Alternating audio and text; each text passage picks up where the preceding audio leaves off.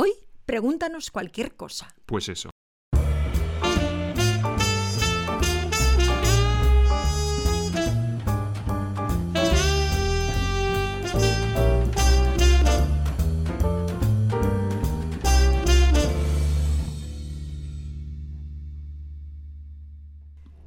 a la familia del cine. Pues eso. Entonces, vamos a ver qué, qué queremos, qué queremos saber. Entonces, yo, yo tengo una... Yo tengo unas preguntas para ti. Ah, Si, si nadie tiene una pregunta, y lo sé que esto es España en general, la mayoría de vosotros Cuesta un sois poquito, españoles. pero después- Cuesta un poquito después- después. bla, esto. Em, una cosa, si tienes filming, filming, em, tienes la oportunidad de ver que está en filming mi película prefer- preferida, ¿cuál? sabes, entre ah, vida o muerte, se llama en filming, eh, dirigido por Paul Pressburger de 1946. Me encanta esta película. Esto es, es, es una película que amo tanto, es que yo no lo he visto muchas veces. ¿Y cuál, cómo se llama en inglés? A Matter of Life and Death. Ah, claro, ya sé, ya sé, ya sé. ¿Te recuerdas que fuimos a verlo Claro, en claro, cine y sí, todo sí, eso? todo eso, sí, sí. Precioso, precioso. Es- Sí, sí. Esto, esto es una cosa. Una de las favoritas de Scott. Y es muy interesante, sí, a una hora. Sobre todo ahora. Pero no muy interesante en el sentido de, no, no, no, ha sido interesante. interesante. No, no, No. ha sido, es- es- no, es una película muy bella. Es Sí. súper, súper bella. Entonces, Asunta, em, esto, esto ha sido mi pregunta. Cuando empezaste de, de trabajar en, en teatro, cine y televisión, es una cosa que yo escucho mucho de la gente que, que, que piensa em, que falta algo en su formación. ¿Tú, tú, Sí. tú sentiste que, que, que fue una cosa que no aprendiste o algo que falta de conocimiento? Ah, en en mi tu- carrera. en- sí, en tu formación. Ah, que porque nadie me ha enseñado cómo hacer eso, algo así. Bueno, yo, yo creo que mm, sí, creo el mantenerse en esta profesión, ¿no? El, el poder entender cómo hacen otros, mm, cómo hacen otros para, para escoger mm, personajes, cómo se, ha- cómo se hace para... Es lo que intentamos ahora, ¿no? Deciros en, los coloquios, porque eh, siempre me quedó esa idea de que, de que bueno, después de la, de la escuela hay muchas cosas que no eran muy útiles, sobre todo en el mundo del cine, ¿no? Y toda mi, mi historia a partir de entonces fue realmente pues dar eso que, que realmente yo no había tenido y, y que a través de la experiencia adquirí y que luego pues me gustaba pasar a otros. O sea que sí, había muchas cosas, por ejemplo, pues una formación más cinematográfica, formación, sabes, de, de también de, de la carrera, de cómo hacerlo, ¿no? De, de una- unas experiencias más mm, de personas que nos puedan realmente ah, ¿no? tutorizar, mm, asesorar. Creo que, mm, que en la vida eh, escuchamos poco y cuando nos damos cuenta que escuchamos poco, eh, entonces ya es demasiado tarde. entonces a mí siempre me ha parecido que lo, que lo mejor es siempre preguntar mucho, pero para preguntar mucho hay que preguntar bien y para preguntar bien mm, necesitamos saber qué preguntar. O sea que, que es para siempre eh, pienso que el conocimiento va ligado también a lo que realmente tú quieres saber ¿no? y a lo que tú realmente quieres hacer. Y muchas de estas mm, de esta formación que es hacia adentro, hacia lo que tú realmente y por los porqués, mm, realmente no se explican mucho. Y es una pena porque, porque realmente ese porqué es el que necesitamos todos los actores para, para entender qué estamos haciendo y sobre todo qué es lo que eh, queremos hacer. Porque muchas veces sabemos lo que no queremos hacer, pero no lo que queremos hacer.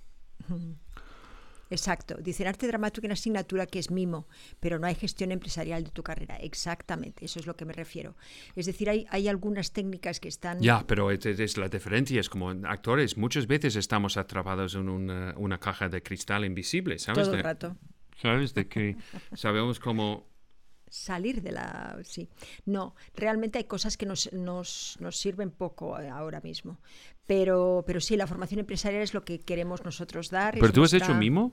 Eh, yo hice, sí, claro, en la... ¿Y, en el- y qué tal tú? Pues, mm, en fin, no me gustaba mucho, pero, pero yo es porque me gustaba siempre más, yo qué sé, pues eso, ¿no? Eh, el- Nos has hecho el- entrar en mundos de otros y entender. Ah. No, y a través del- de, de- de- de- sí, de palabras, entre, entender mundos distintos, ¿no? Y entender, para mí, eh, pues eso, ¿no? Analizar un texto, entender, era mucho más interesante, ¿no? Que, que realmente hacer cosas. mm, Pero, pero de todas maneras, eh, eh, eh, aprecio que, que, sabes, se haya tenido una, una visión general, pero yo creo que sí, ahora mismo necesitamos realmente otras cosas. Entonces, todo nuestro curso de posgrado fue dedicado a eso, dedicado a, a- a- a hacer del actor un empresario, hacer un- un- del actor a alguien que realmente supiera eh, cómo eh, moverse dentro del mundo del cine, ¿verdad? Entonces, eso es lo que, lo que la diferencia, ¿no? La diferencia que yo he querido, he querido, pues hemos querido hacer, ¿no? Pues eso. am, Scott, tenemos que hablar de cosas serias. Quiero saber clase de expresión escocesa dice kicked ass. Kick ass, ¿sabes? Es que he hecho, lo he hecho algo muy bien. I kicked ass. Sí, sí. ¿Sabes? Que significa que todo fue bien. Que tú has entrado, he mandado y has controlado todo. Esto es de kick ass. También una película se llama Kick Ass, que es muy bueno. Una pregunta de Romek dice, si a un actor le cuesta llorar, el llegar a sacar lágrima física, ¿qué opinión hay en el mundo profesional de usar ayudas como el pintalabios de mentol o ayudas parecidas? No, no hay ningún problema. No hay uno, no ningún- se, si- uno no se tiene que avergonzar de eso si resulta que luego es efectivo. Lo que eh, pasa es siempre un poco un numerito, ¿no? Porque en el último momento te tiene que llegar la maquilladora. Es que tienes que venderlo, ¿eh? Y entonces, claro, entonces tienes que, que, que haberlo practicado para entender bien cómo hacerlo, ¿no? Eh, cómo hacerlo efectivo. Entonces, mm, hay veces que hasta esto se ha de practicar, ¿no? Y hemos de entender qué es lo que nos pasa a nosotros, porque si no, em, eh, a mí me pasa cosas diferentes que le pasan a otro. Yo a mí, por ejemplo, el mentol este no me hace llorar para nada. Eh, Sabes, yo tengo pues mis mecanismos y, además hemos dedicado ¿verdad? Eh, me parece que fue uno o dos coloquios enteros a eso, a la emoción, ¿verdad? Eh, dentro de YouTube los vais a encontrar si lo quieres, eh, Román, porque es interesante. Destacamos muchísimas cosas de manera bastante científica de lo que significaba, de lo que nos producía a nosotros el llanto, y por qué. Todo eso lo puedes ver, porque para un actor es interesante entender bien eso, ¿sabes? Y, y parte de lo, lo más fundamental es de intentar de no llorar. sí. Esto ayuda mucho, mucho. Claro, hay muchas veces que en las, en las escenas que tenemos eh, más o menos podemos, podemos imaginar, ¿no? Porque la imaginación es, la, es, es, es nuestra gran fuente, ¿no? Para inspirarnos y para realmente eh, tener un estado de ánimo parecido al que, al que la escena requiere. Pero hay otras cosas que no tienen que ver con, con, con estados de ánimo, sino más el cómo mantenerlo, ese estado, sino más como sabes qué, es lo que a ti personalmente mm, te toca. A veces es, como hemos comentado, es música, es, sabes, Eh, tenemos que saber qué es lo que realmente nosotros nos, nos pone en ese estado perfecto para poder realmente eh, luego eh, interpretarlo, ¿no? Eh, no, no, no se piensa mal de eso, ¿sabes? Pero lo que pasa es que como actor tienes que saber qué efecto tiene, qué efecto te produce, porque no puedes sin haberlo hecho antes, antes de una toma con todo el mundo ahí mirando, entonces a ver qué pasa. No, tienes que haberlo hecho antes. Yo recomiendo siempre eso. Mira, Mónica, pregunta. Una cosa, una, pregunta. pregunta. Como director, director de casting, ¿qué sería aquella cosa que haría que te fijarás especialmente en uno o un, una, es, ah, espera, es complicado eso, aspirante, aparte de un buen acting en relación al resto de candidatos? Pues yo tengo una respuesta muy fácil. Pues uno, que alguien que está, es profesional, no es muy raro, ¿sabes? Es una cosa que yo siempre digo, primera regla es de, es de no ser raro. Es que cuando tú sales no quieres que todo el mundo dice, ¿qué es eso? ¿Sabes? A veces está bien, a veces, eh, pero espero que es la interpretación, no la persona. La otra cosa es que alguien que, que es, es capaz de, de enseñarme qué está pensando, que hay otra capa de, en su interpretación mucho más profundo que el texto. Esto es una cosa que yo, yo quiero ver. Y normalmente esto funciona porque es, la es, es lo más cerca a la persona posible. ¿Y tú qué buscas, Asunta? Pues mira, yo os quería leer una cosa que, que, está en nuestro protocolo de la familia de cine sobre la profesionalidad, porque yo lo que quiero ver es que es un profesional, ¿sabes? Porque me da mucha rabia que haya mucha gente que se está preparando mucho en escuelas, en, ¿sabes?, en sitios y que realmente quiere hacer eso y luego mmm, tener a gente que simplemente le hace gracia hacerlo. O sea, yo lo que busco es que sea profesional. Les voy a definir qué es eso de, de ser profesional. Espera un momentito, que voy a eso. Es un valor estupendo, ¿no? Eh, porque, porque lo que nos da realmente es la idea de que... Espera un momentito. Ah, ah, aquí. Uh, o sea, ¿qué es ser profesional? ¿Vale? Ser profesional para mí es ser responsable y ético en cada una de nuestras acciones con el colectivo que representamos o en el grupo de trabajo al que pertenecemos. Un profesional es una persona que desarrolla un trabajo en el cual sus conocimientos, su experiencia, sus cualidades, habilidades y aptitudes lo hacen ser una persona altamente cualificada para desarrollar una actividad específica. ¿Eh? No nos olvidemos, esta es la diferencia entre los actores que cogen de la calle y nosotros. Nos tenemos que profesionalizar. ¿Qué quiere decir eso? Pues para alcanzarlo se practica con compromiso y con sacrificio con la profesión elegida, estando abierto a procesos de formación continua para aprender de los comentarios, saber usarlos para entender la mejor manera y la mejor forma de trabajar. Un buen profesional procura saber tejer unas relaciones basadas en la integridad y el respeto, estableciendo metas y objetivos pensando en el bien común. Y una disposición de colaboración y comunicación constante para mejorar y hacer mejorar a los demás en el ejercicio que es el cine, que es un trabajo en equipo, estando dispuestos siempre a recibir consejos y siempre a ofrecer soluciones en positivo. No sé si te he contestado, pero yo creo que sí, eh, porque, sabes, cuando, cuando tú cuando tú gestionas tu carrera de una manera profesional, cuando tú eh, tienes esa actitud profesional, aprendes a gestionar mejor tu tiempo, aprendes a gestionar mejor el tiempo de los demás, a gestionar tus propias emociones, a expresar tu propia incomodidad en el momento en el que te pasa porque hay algo que no funciona y lo puedes expresar mejor, ¿sabes? Y luego, sobre todo, ese positivismo, ese valor de, de, de que la gente admira en los grupos de trabajo de ser siempre positivo y siempre buscando soluciones, ¿no? Organizar, ser una persona también organizada, ¿no? Sí, sí, pero eh, una cosa que quiero decir, en el momento de interpretar, yo necesito una persona que, trae, que piensa el subtexto y la capacidad de estar en un estado de incertidumbre. Es que una cosa es el actor de reparto, pero, pero ¿qué pasa? Es, es, que yo necesito que mis actores de reparto todos son protagonistas, porque van a traer mucho más que está escrito en la página. Uh -huh. Esto, es, esto es una cosa que yo, yo, yo, tengo mucho interés de ver, ¿sabes? Y cuando la, el director de casting dice, pues, libérate, disfrútalo, es que está diciendo es, deja de estar abajo de presión del casting y que necesita es, pues vamos a trabajar en esto un poquito. Um, dice Mónica, totalmente asunta, pero todo eso a veces no se puede ver en un casting. ¿Sabes qué? Se ve. Se sí. ve se ve al momento si esa persona realmente será un problema o no, si realmente esa persona sabe trabajar en equipo, si está solamente en lo suyo o escucha a los demás, se ven las pequeñitas cosas, entiendes muy bien quién es la persona que tienes adelante, ¿sabes? Cuando has visto a mucha gente, cuando hay gente que se pone delante de una cámara y, y sabes y está, y está solo haciendo que, que, está nerviosa, pero realmente es actividad. Entonces, mm, eh, ¿sabes? Eh, sí sabemos cuando es una persona profesional, lo ves, lo ves, lo ves nada más entrar. Sí, sí, sí. Um, mira, uh, una, una, cosa que... Dice, dice uh, Ricardo, ¿no? Sí, vamos a... Mira, uh, Belén San Román va a correr. Muy bien. Pues ten cuidado con el tráfico, ¿vale? Ok. Yo no... Ah, Víctor, mira qué dice. Dice, ¿cuánto tiempo se demora en formarse como actor? Vamos a ver, eso no hay recetas.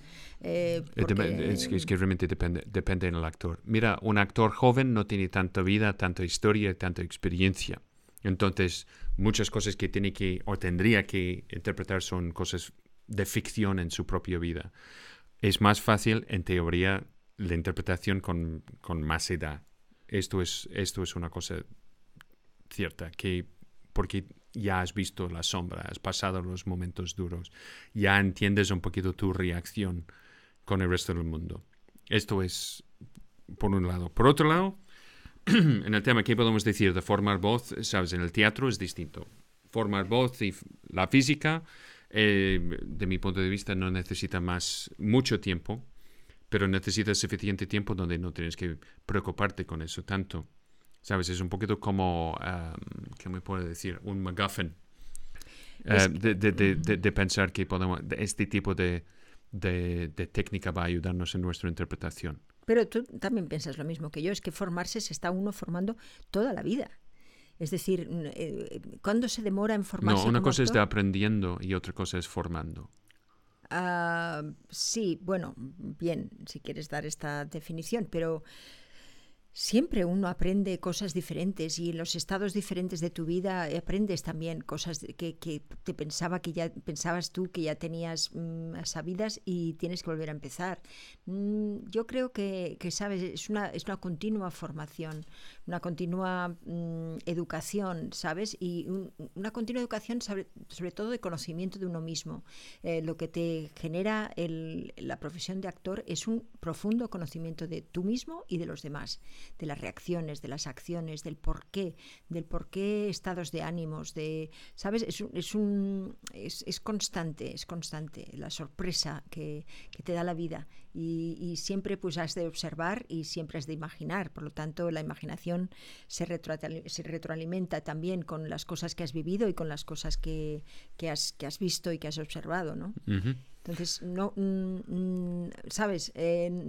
Ah, bueno, normalmente pues hay tres, cuatro años en teatro y yo diría que como mínimo eh, tendríamos unas 200, 400, 300 horas, de 200 a 600 horas en formación ah, en la cámara. Son cosas muy distintas. Em, otra cosa, si estás escuchando en podcast, recuerdes, tú puedes dar un like y también suscribir al podcast. Esto es otra cosa. Danos mm. una crítica con estrellitas, depende de dónde, dónde lo escuchas. Entonces, aquí tenemos Ricardo, que, que, está en YouTube. Recuerdes de suscribir a la página y darnos, dejarnos un, un like y, y, por supuesto, toca la campanita. Que tiene una pregunta bastante em, profunda y yo no sé si la respuesta vas a gustar. Estoy... Dice Ricardo López, estoy rodando mi primera peli y mi reparto son actores de teatro.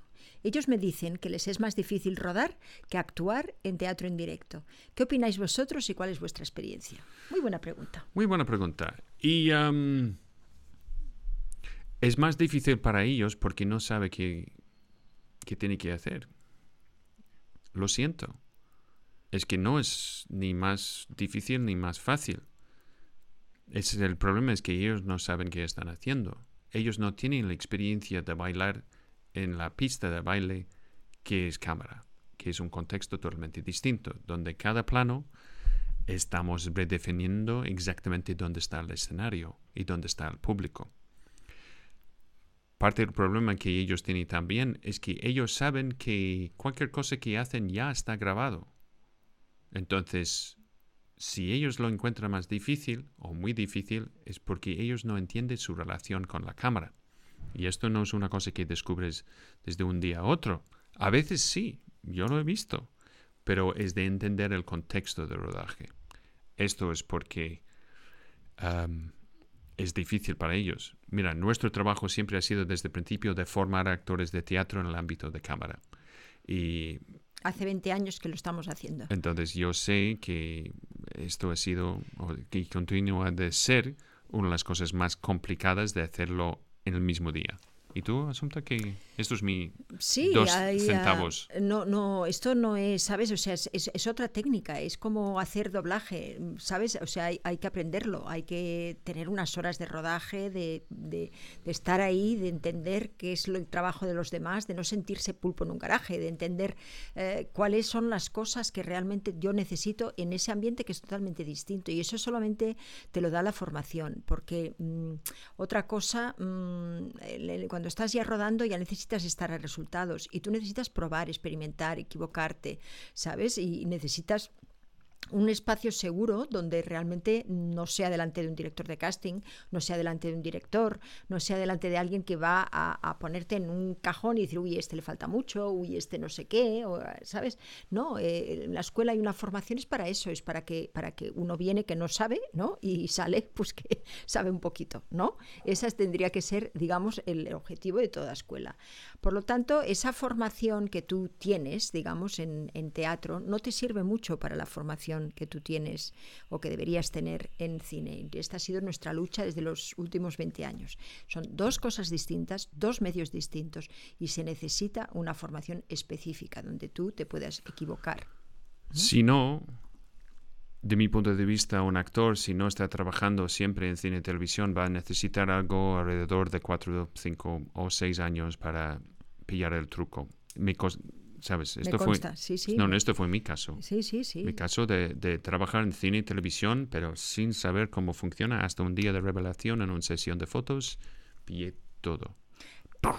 Entonces, muchas veces ahora estamos un poquito más acostumbrados a la cámara porque la llevamos en el bolsillo, etcétera, y, es un poquito distinto. Pero para, para realmente que una persona entienda bien qué es lo que está pasando en cada momento y saber qué es lo que puede aplicar, cómo él se conoce para que llegar al 100% de sus posibilidades, eso lleva un poco de tiempo. Entonces, por eso yo te digo un año como mínimo, unas 200 horas como mínimo, ¿sabes? Eh, porque lleva, lleva trabajo, lleva mucho trabajo. Parte, para consejo para ti como director, intenta de distraer al actor pensando en su interpretación, de pensar en exactamente qué quiere y qué necesita en cualquier momento. Y esto es trabajo tuyo porque tú tienes que decidir qué personaje A quiere, qué personaje B quiere, etcétera, etcétera. Esto sería la dinámica de tu, escena. Em, porque eh, si, si ya tienes los actores elegidos, pues hay pocas cosas que puedes hacer y tampoco es tu lugar de formar los actores en interpretación cinematográfica. Esto no es tu lugar. Tu, tu objetivo es de dirigir. El primer y mayor parte de tu trabajo como director de actores es elegir tus actores. Como dijo Zambrano el otro día. Pues eso, esto es el gran parte el del casting, trabajo. Dice. Pues uh, suerte y cuéntanos cómo pasa y, y cómo funciona. Otra cosa que recomiendo es una buena lectura de guion, una oportunidad de hablar sobre el guion y cómo puede funcionar, etcétera, etcétera. Intenta hacer la máxima cantidad de trabajo con los actores antes del rodaje, pero no intenta rodar la película. ¿Ok? Tienes que entender que esto va a ayudar a ti y también va a ayudar a ellos. Ellos también van a tener unos nervios, porque yo he visto actores que pierden el trabajo desde el ensayo hasta el primer día de rodaje. ¿Ok? Porque puede ser que tú has equivocado los actores ten cuidado. Esto pasó en Córdoba también, ¿recuerdas? ¿Sabes? El verano de los raros, que yo creo que tuvo... Invierno. El invierno de los raros, yo creo que tuvo otro reparto después. Sí, sí. Después de hacer, ¿sabes? El curso, con nosotros. Estamos muy conscientes de eso. Es...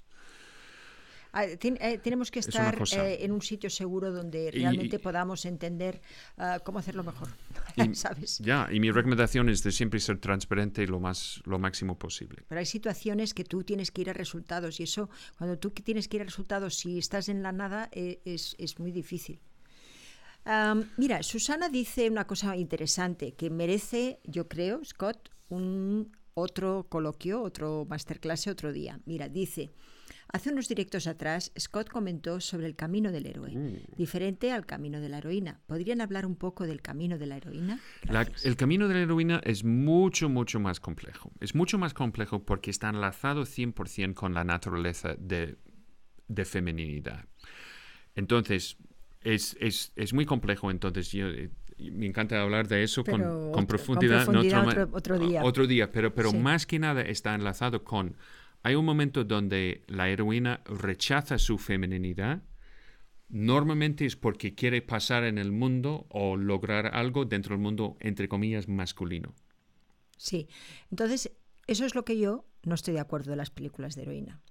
Y eso es lo que te quisiera contar. Es decir, yo como persona, es solo eso. Luego ya, ya hablaremos en, tema sobre eso. Entonces, y, por otro lado, ¿qué pasa? Es que cuando ella realmente descubre su, sabes, la profundidad y el peso de su poder, es cuando acepta su feminidad, otra vez y esto se convierte en una energía que podemos llamar madre en una manera, ¿sabes? Porque esto es el último expresión de la feminidad, la madre, ¿sabes? La madre poderosa, ¿sabes? Que no es como la, la madre tóxica, que podemos decir que también está identificada como bruja, que están muchos cuentos así. Entonces, y normalmente qué pasa es que ella um, encuentra una cosa que a veces está llamada la, la, la pareja sagrada, que encuentra junto con otra persona, normalmente es un hombre, donde juntos los dos tienen mucho más poder que cada uno puede tener por separado, ¿sabes? Y el total es mucho más que los dos números combinados, ¿sabes? Siempre dos es más que uno. No, no, no, pero es, no es como dos más dos es cuatro, es dos más dos es diez porque los dos están en su elemento. Entonces está enlazado con el concepto de, ¿sabes?, de madre. Es, es, es una cosa muy poderosa y lo, encuentra, lo encontramos en, en, por ejemplo, Aliens con Ripley, ah, porque al final es su, su poder es el poder del madre de rescatar a Newt, eh, la niña, hasta que el último batalla es entre dos madres. Esto es la razón porque hay una profundidad. ¿Sabes? Cuando ella grita al otro, Deja, déjala en paz, zorra. Leave her alone, you bitch. Get away from her, you bitch. Está muy identificado como este, esta especie de furia que ella tiene.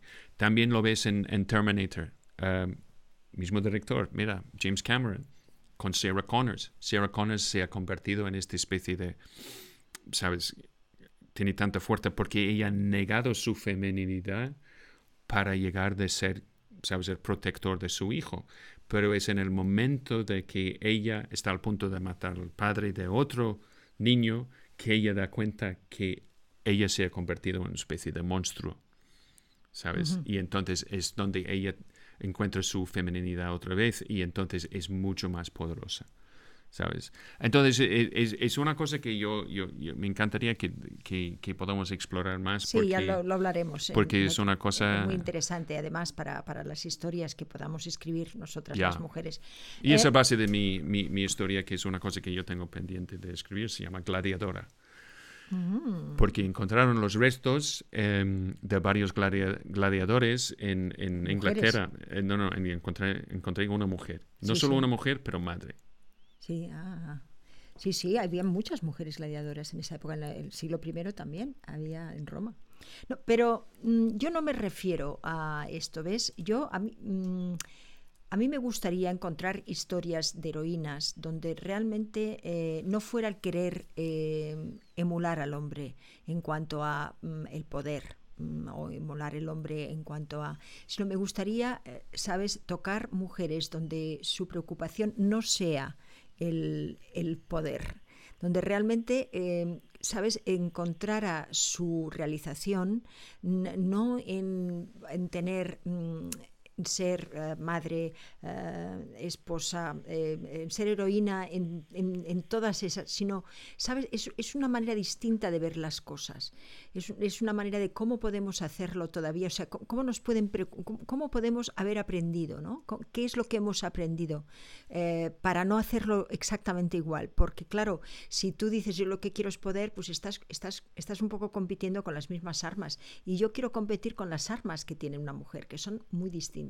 Entonces, para mí, las, heroínas tendrían que hablar de, cosas distintas, porque, porque realmente pienso que el, poder de la mujer está en otra parte, no en ser poderoso, sino precisamente en, otras cosas, en otras cosas que tienen que ver con, realmente em, el, dar fuerza a través de servicio. Fíjate tú qué te digo. Servicio, eh, servicio no a, no en nosotros en un estatus menor, o, ¿sabes? sino digo el de, el de servir a los demás, el de ofrecer, el, este sentido de comunidad, de, de gathering, ¿no? de, de, recogida de cosas para que queden mm, para, para, ¿sabes? Para, para no perder la memoria A mí es lo, esto es lo que me gustaría un poco, esa, esa, esa heroína, ¿no? ver esa heroína, esa, tanto en directoras que lo escriban, o escritoras que lo escriban, directoras que lo dirijan, pero también, ¿por qué no? ¿Sabes? Eh, hombres que, que, que, lo dirijan, ¿no? Que vean un poquito desde el otro, desde el otro punto, desde el otro punto de vista, ¿no? Es, es muy interesante. Vamos a, vamos a hablar de eso otro día. Sí, sí, sí. Pues eso. Dice, gracias por la respuesta. Por cierto, es en Cazorla. Sé que Asunta por lo menos ha estado por aquí. Ah, estás tú en Ricardo, en Cazorla. Ah, claro. Me encanta Cazorla. Cazorla Pero Cazorla era la tierra de, Miguel Picazo. Estuvimos en Cazorla para cuando él estaba en la casa muy bonita. Yo no vi ningún lince ibérico, ¿eh? ¿No? En Cazorla. No, no, es que dicen, lo, hay, pero Cazorla es preciosa. ¿Sabes? Con, con la iglesia por ahí y este túnel que está abajo donde está el río. Es una cosa preciosa cuando baja la niebla de la montaña. Mm. ¿Sabes? El aire, ¿sabes? es intoxificante, ¿sabes? tonificante, tonificante. No, es, no, es toxically clean. Ah, tóxicamente, tóxicamente limpio. ¿Sabes? Es, es que hay demasiado oxígeno, yo recuerdo de eso. Em, mira, hay una pregunta. ¿Dónde, dónde ha ido eso? Uh, que lo, dice Reinaldo, dice, hola familia, pregunta para Asunta Scott, ¿cómo fue tu búsqueda de representante y qué te hizo saber que habías dado con la persona adecuada? Bueno, eh, esto es una historia. Esto es una historia también para otro, pero vamos, que lo hemos explicado varias veces en algunos, pero te, comento un poquito en, en resumen. A ver, Ah, primero tienes que entender qué representante es el que, el que, con el que puedes formar equipo. Claro, no es lo mismo ir a buscar al Real Madrid que, sabes, que al representante de Valladolid mm, Club. Eh, em, quiero decir, eh, cada persona tendrá una serie de, metas en la vida y de, y de, momentos en la vida donde eh, estará más proclive o no a, aceptarte porque mm, él también tiene una serie de objetivos. O sea, intentar que el, representante tenga los mismos objetivos que tú. Porque si no es así, mm, tiene que haber siempre un representante que sea el tuyo, no un representante general. ¿Y, cómo, ¿y cómo ha sido tú ¿Cómo encontraste tus representantes? Pues la verdad es que no les encontré, es que nos formamos juntos.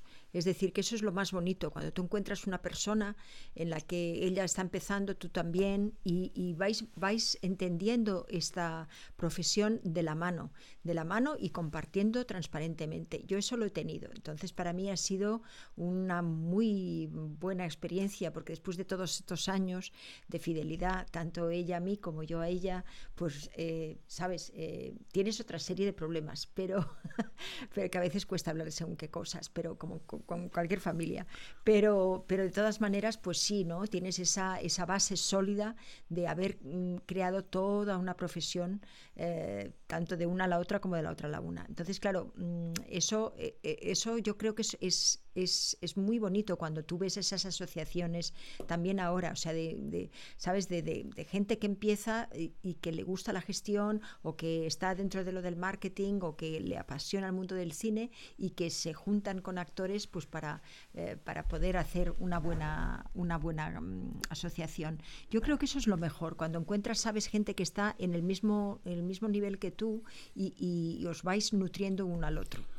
Esa fue mi experiencia. Yo, eh, pues yo... Em, después de mi escuela de arte dramático hicimos una muestra en Londres, entonces eh, yo tuve la suerte de que probablemente uno de los mejores eh, representantes en las mejores agencias quería representarme. Entonces yo empecé a trabajar en cine y televisión.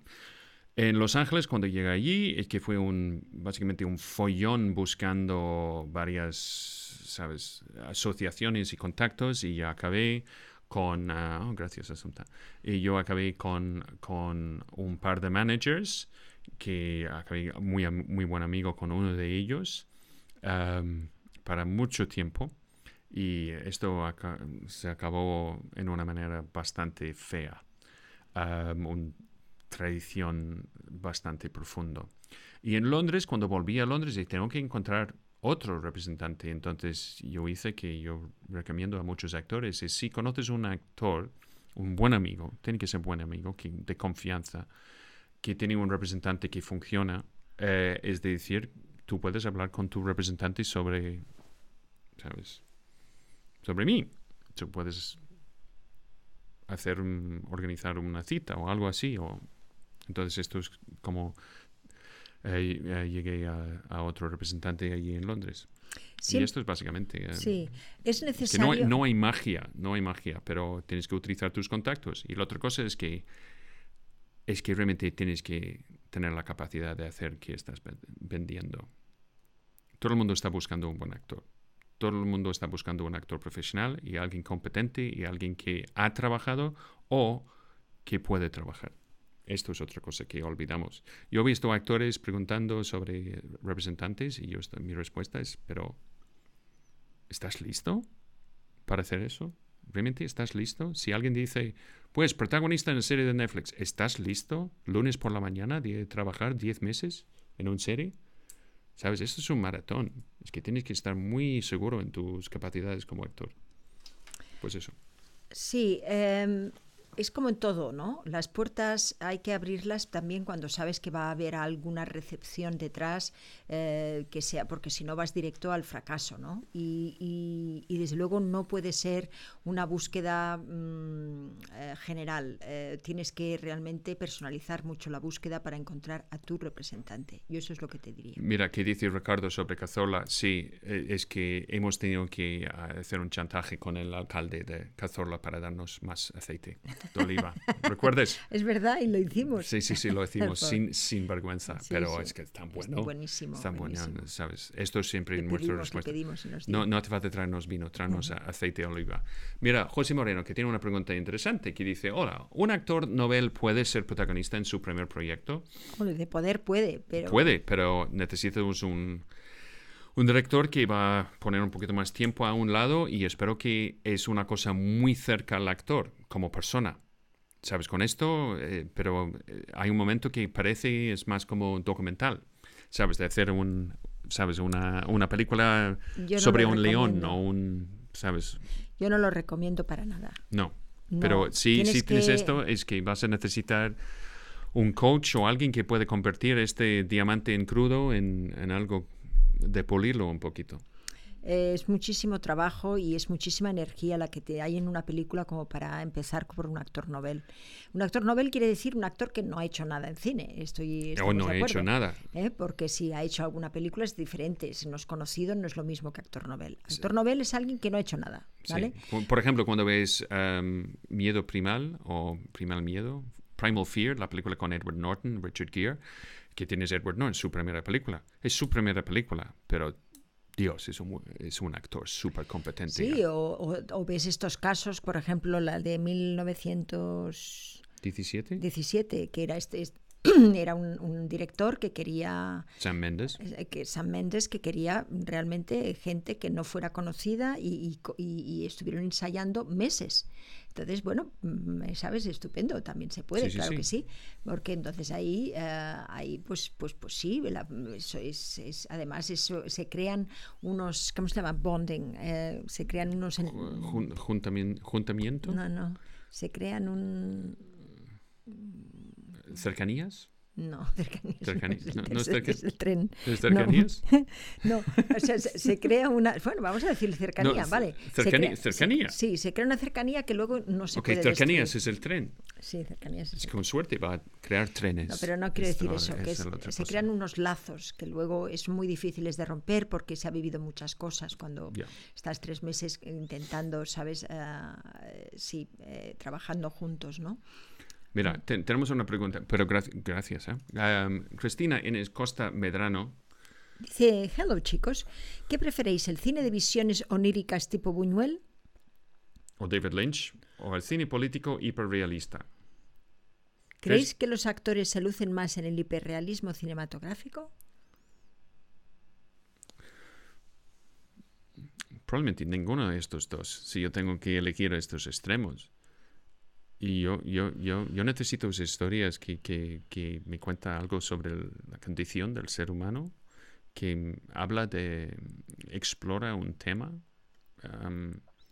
es que básicamente estos extremos de estilo, de cine de autor, etcétera, etcétera, em, yo, yo no quiero algo que habla sobre solo sobre la imaginación del director o una persona.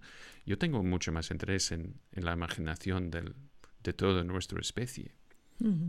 ¿sabes? De toda nuestra experiencia. Esto es porque volvemos otra y otra vez de beber desde el pozo de, de la historia, ¿no? Hombre, puesto así, eh, si me lo eh, entiendo, que visiones oníricas eh, tipo Buñuel o David Lynch, es que tipo Buñuel, es que no sé, él tenía unos personajes muy de carne y hueso también.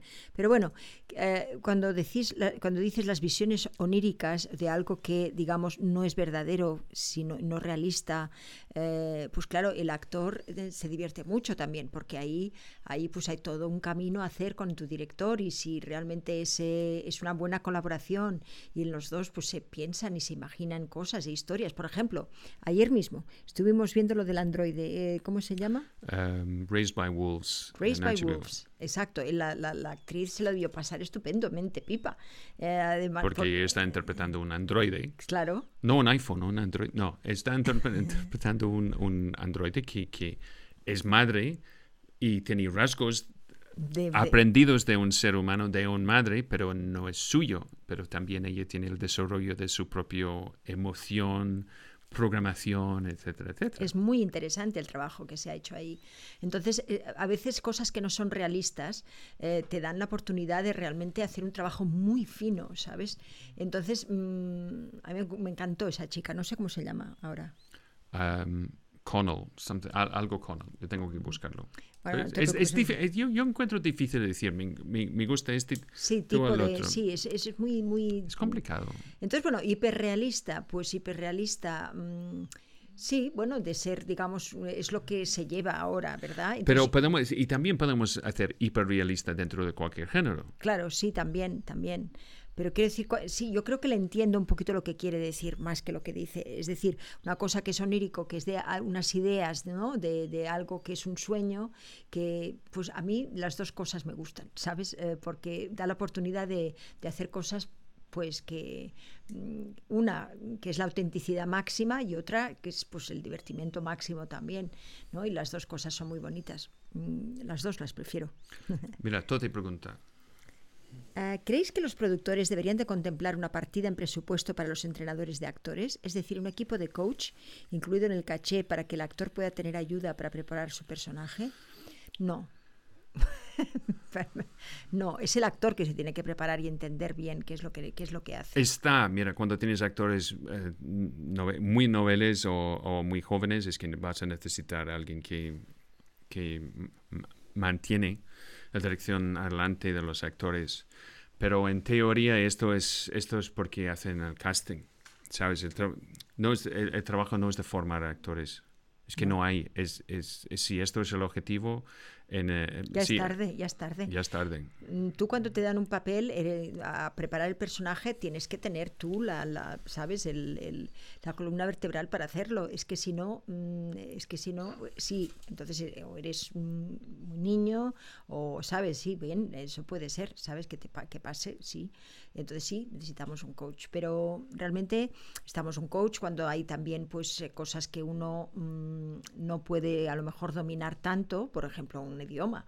Bien, entonces claro, hay coach, voice coach que lo necesitas porque eh, alguien que esté escuchando única exclusivamente eh, eh, si hay algún fallo de consonantes o de, ¿sabes? Y, y- y que, y que sea alguien con el que tú pues puedas también practicar. Es como cosas como acento o esgrima, O coach de esgrima o, Claro, o de, sí, eso sí. o piloto de, de coche de carreras, ¿sabes? Pero interpretación no, tienes que llevarlo puesto. sí.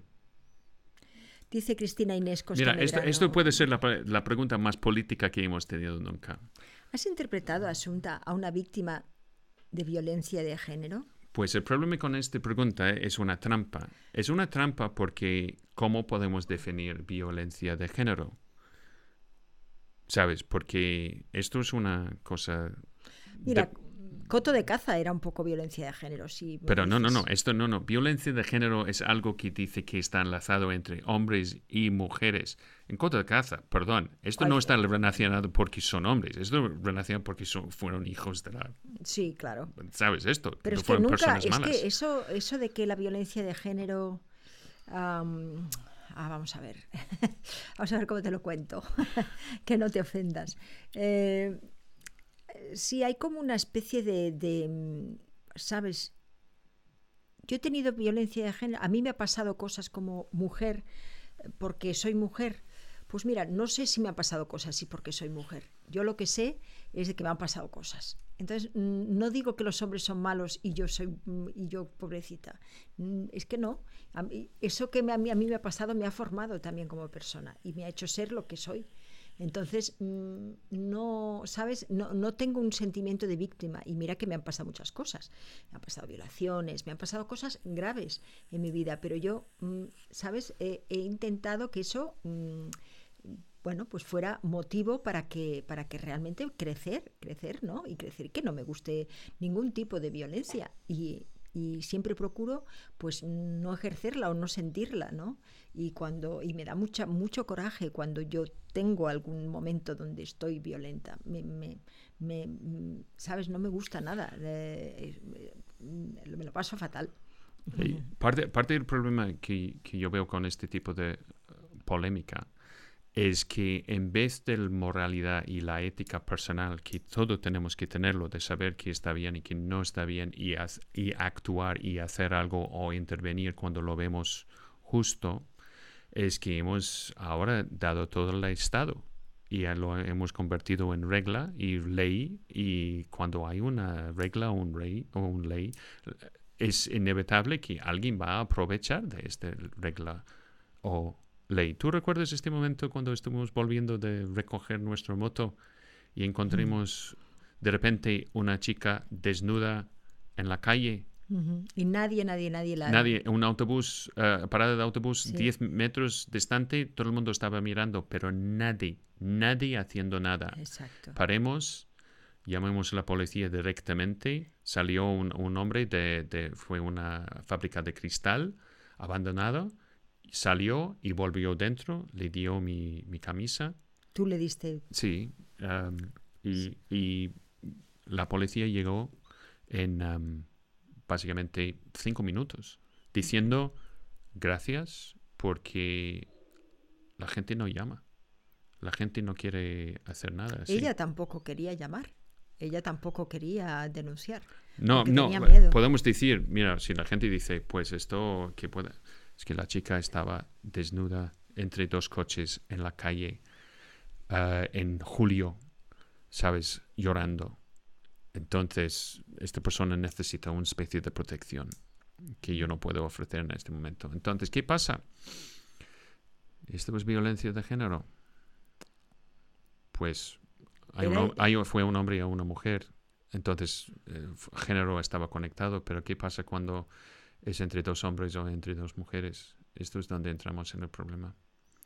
Y, am, Yo he es- visto una violencia psicológica fatal entre de un hombre y una mujer. Lo he visto en amigos de mis padres, lo he visto en, en- en personas, o sea, mujeres manipulativas. Lo he visto por los dos lados. Mujeres que, que han utilizado su, su poder de madre para, para realmente encapsular a su hijo. Lo he visto, lo he visto en mi vida, ¿sabes? En ejemplos. Es un término que, que genera, de nuestro punto de vista, yo, yo- de mi punto de vista, tu, tu opinión es tu opinión, que genera distancia entre nosotros en vez de realmente encontrar una, eh, una solución de, de cómo podemos estar más cerca. ¿Sabes? Es que somos distintos e iguales. Tenemos que, te- tenemos que ne- generar movimientos, no de distinguir entre hombres y mujeres y separarlos. Tenemos que generar movimientos para que hombres y mujeres seamos mejores. Esta es mi opinión. Gracias. Eh, dice, dice, dice, dice Rafa. Hola familia, me gustaría preguntar un asunto delicado. ¿Cómo hace un actor para conseguir beneficios residuales de las películas en las que ha participado? Muy bien, muy interesante. Bueno, apúntate a ISGE. Yo he sido durante un año y medio eh, presidente de AISGE, entonces me lo conozco, esto de los derechos de propiedad intelectual. Eh, a lo mejor estaría bien hacer un, Sí, es que puede ser una cosa interesante de Sí, sí, hablar apunto, sobre eso. apunto, Rafa. Pero bueno, así muy en general te diré que una cosa, los residuales en América y el sistema americano es una cosa y los residuales eh, o lo que se es parecido al mundo europeo es otra cosa, no tiene nada que ver. Ni la manera de recoger ese dinero, ni la manera en la que la ley lo contempla. Ni la cantidad. ni, la- ni de- por supuesto la cantidad. Eh, son cosas distintas que tienen que ver porque también es un, mm, digamos que los derechos de propiedad intelectual lo que te dan es una compensación, una compensación eh, última, pues por si tu película realmente ha, ha estado vista, ¿no? Y tú no lo tienes generado en contrato. Y eso es bueno, porque claro, no solamente se ha de quedar con todo eso el distribuidor, el exhibidor, sino que hay un, una- un, una- un- beneficio que tiene que ir a aquellos que lo han hecho. Entonces, eso se entiende en América y se entiende ahí. Pero las formas son distintas, la manera con la que se aplica en Europa eh, son eh, los derechos de propiedad intelectual, una ley que salió en el 94.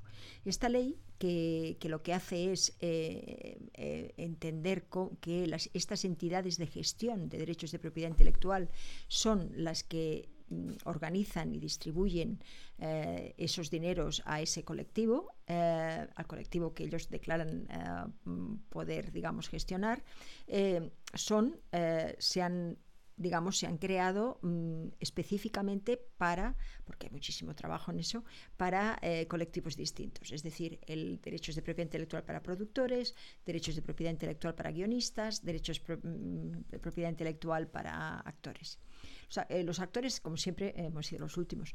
Eh, entonces, en el 94 se creó también con gente de, de la Unión de Actores de esa época y se fundó esa derechos de propiedad intelectual que se llama AISG.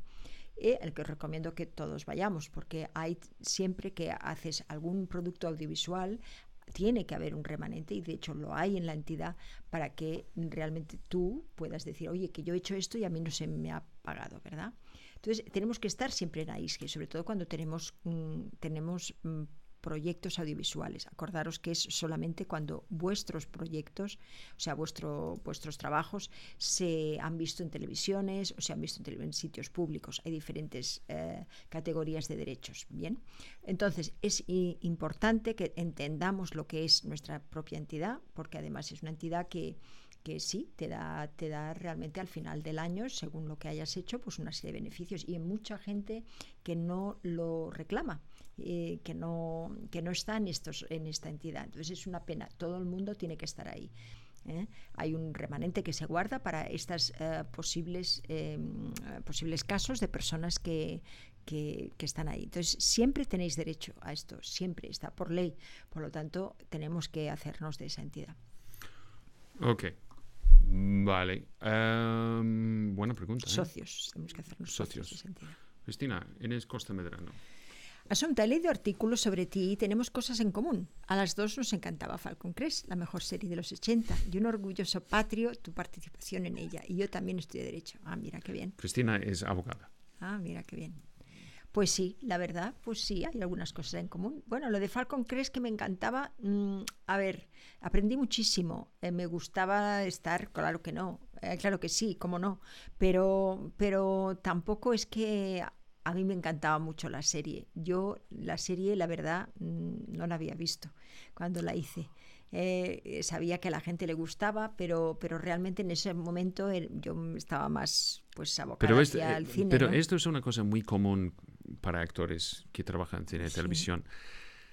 Es que, mira, um, es que puede ser que una, una cosa que es, es, mira, es como la cosa que, la película que hiciste en, en Argentina.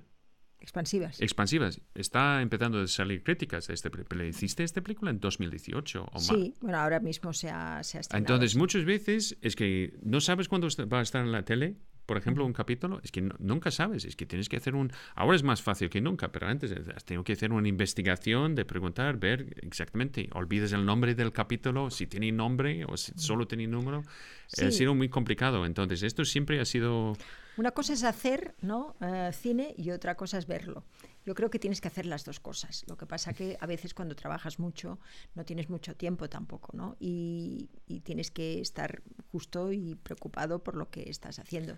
Entonces, bueno, em, yo, por ejemplo, pues vi capítulos cuando me dieron el papel, pero si no, no lo hubiera visto. Mira, esto es un momento que tengo que decir muchísimas gracias a nuestra familia de cine que está aquí. Tú puedes ver todo lo que estamos haciendo en familiadecine.com y recuerda, si tienes interés en investigar más, si quieres seguir con tu formación o necesitas un coach en inglés, preparación de self-tapes, interpretación así en general, puedes ir a patreon.com barra Asunta Serna y también lo hacemos en, en inglés.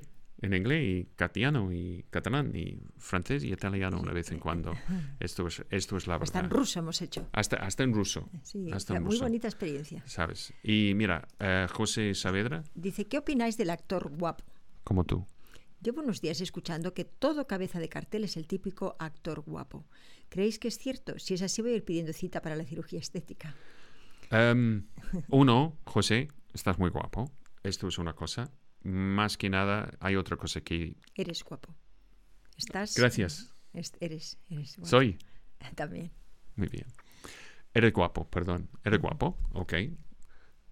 Entonces, yo he visto por, por otro lado, es que la gente ve la estética de una persona como algo menos.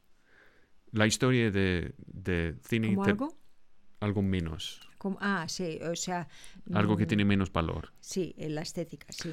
la estética. Entonces, la historia de cine y televisión y antes en el teatro ha sido la historia de personas que estéticamente ha sido, como decimos en inglés, easy on the eyes. Mm. ¿Sabes? Agradable de ver, pero también conectado con una, una, una capacidad en su interpretación.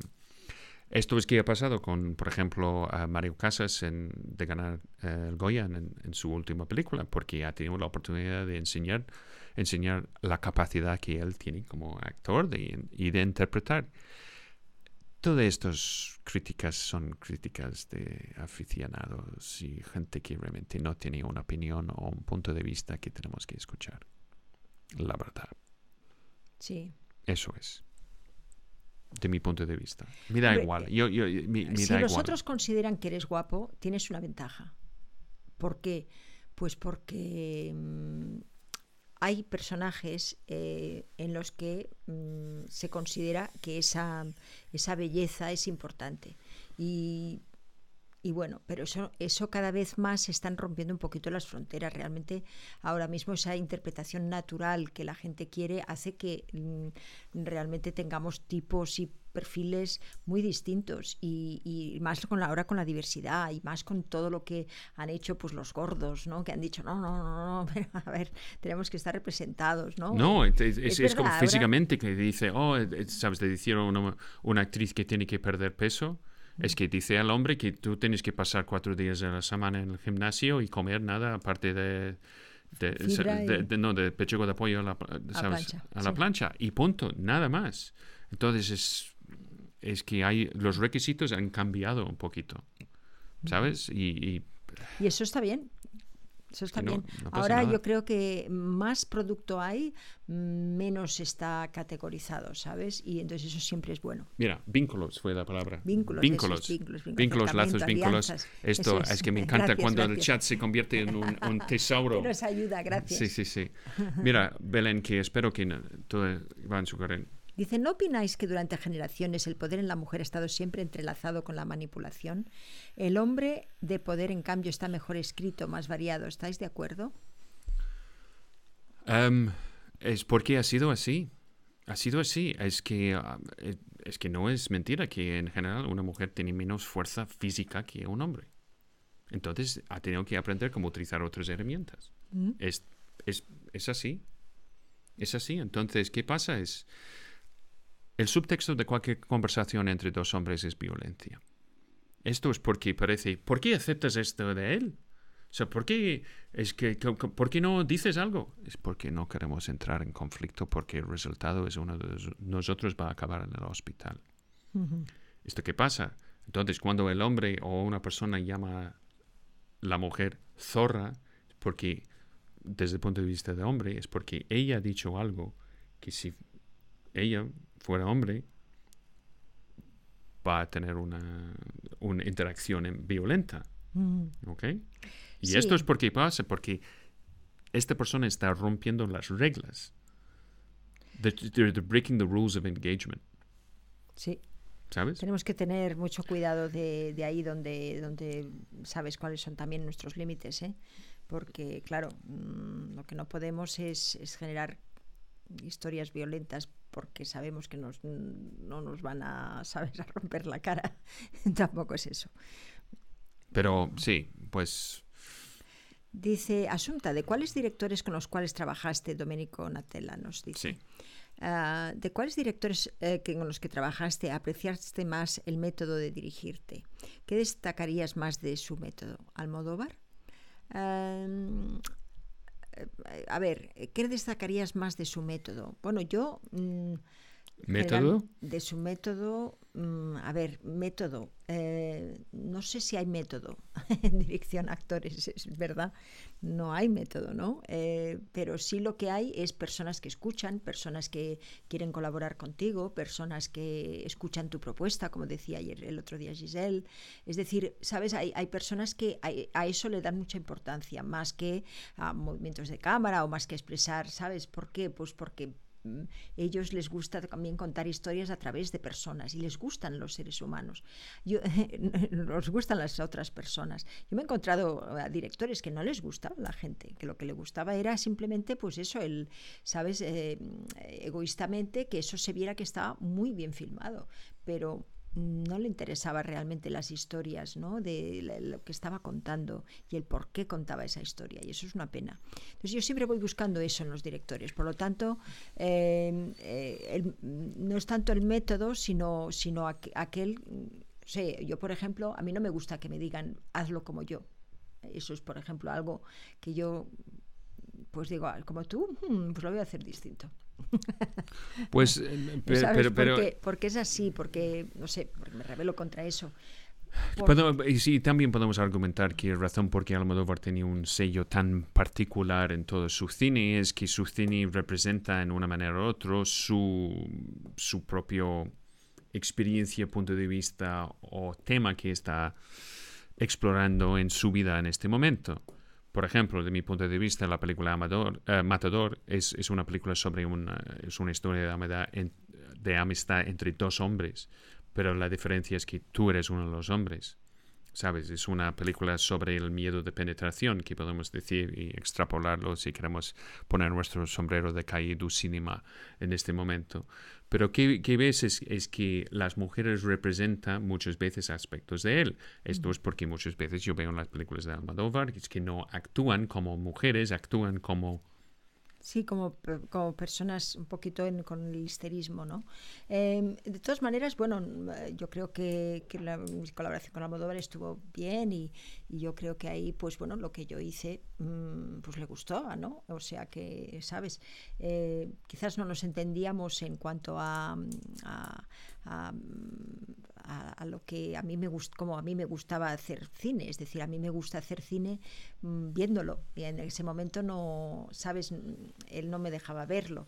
Entonces cuando muchos directores, tipo Saura, tipo otra gente, no tenían ningún problema en que yo viera los, los sabes, los no, no en ese momento, porque en ese momento era imposible verlo, pero después, cuando, ¿sabes? Cuando estábamos en, cuando se hacía la proyección, Los copiones. privada, los copiones, eso es.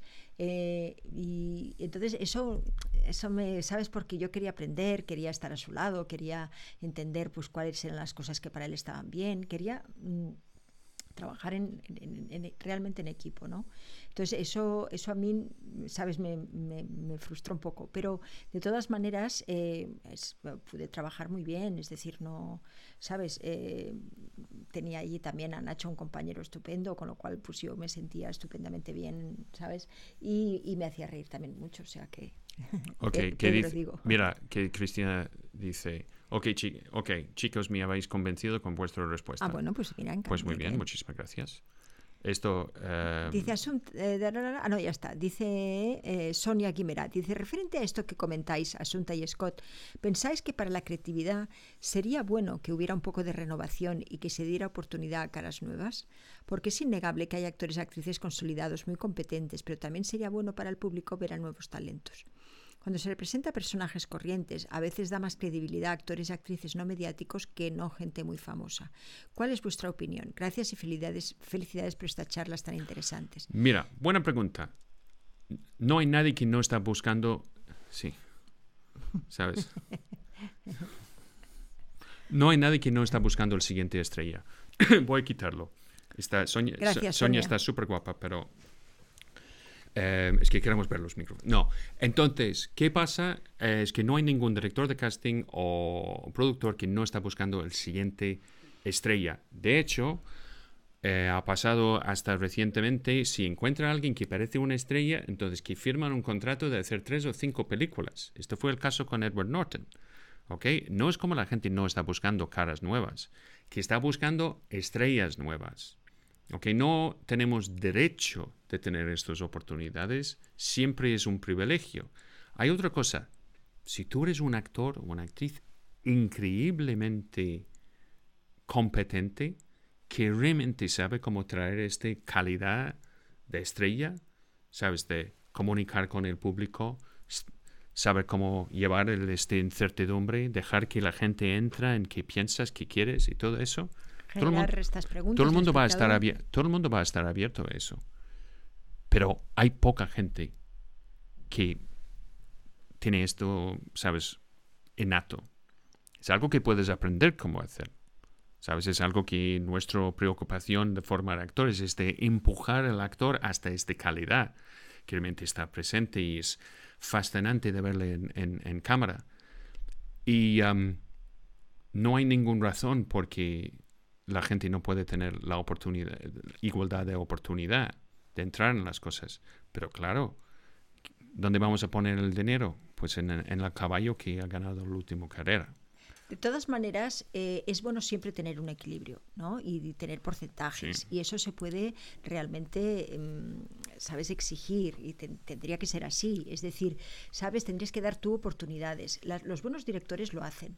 Por ejemplo, Pablo Moreno ahora nos ha dado la oportunidad de, de- de- de escoger gente que él no conocía, gente que, ¿sabes?, que, que, bueno, pues que, que a lo mejor no tienen un, un gran carrerón, gente joven. Hay mucha gente que eso lo piensa siempre, de hacer ese equilibrio.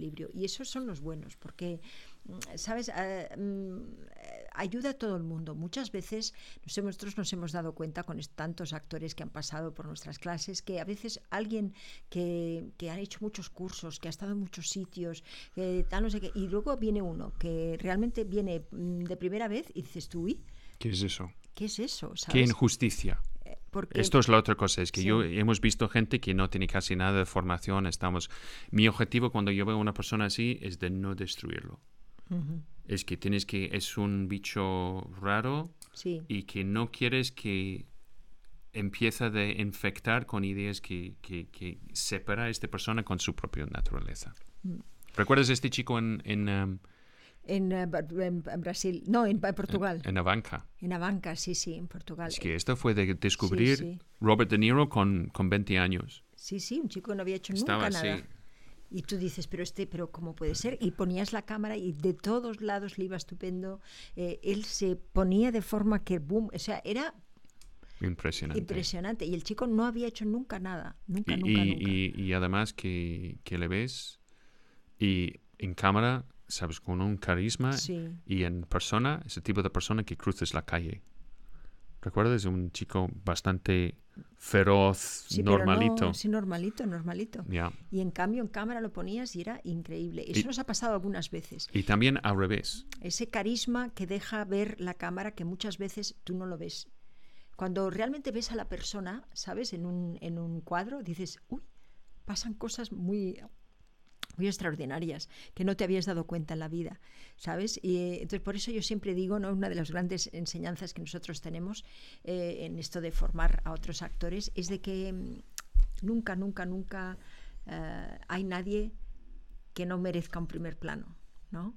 Que siempre hemos aprendido, ¿verdad?, que cada persona tiene un mundo maravilloso que contar, que mm, cualquier persona realmente si quiere comunicar y quiere y quiere realmente hacerlo bien, puede ser actor, ¿sabes? Y, eh, pero bueno, eso no quiere decir, ¿entiendes? Que, que, que a lo mejor hay, hay otros tiempos, otros para otras personas, o hay, ¿sabes? O que no tengas que hacer, o no, no tengas que formarte. Pero, pero siempre es muy bonito cuando realmente en la cámara la utilizas como de testigo de la belleza de lo que hay dentro de esa persona. Y esa persona se deja, claro. Pues eso. Em, Dice Eli. eso es una onírico, cualificación del preguntante. Sí, onírico, hiperrealista. Yo podría con absoluta certeza aplicarlo a movimientos pictóricos, pero en cuanto al cine creo que, creo que esas definiciones no se extrapolan bien. Sí, bueno, pero sí la idea más o menos en- entendemos por dónde quería ir, ¿verdad? A ver, dice, mm, ¿se necesita conocer al personaje en un biopic si vive? A mí me ayuda mucho. Sí, sí. A- Una biopic para mí es mucha responsabilidad, porque realmente en una hora y media estás explicando toda una vida. Entonces tienes que ir a la esencia, a lo que realmente esa persona eh, inspira o te eh, o, o, sabes, porque no da tiempo Pero- a explicar toda una vida Pero en también, una hora y media. y también esa relación que la gente tiene con la persona o la opinión de la persona. Un poquito como Elena Studler en Red de Libertad.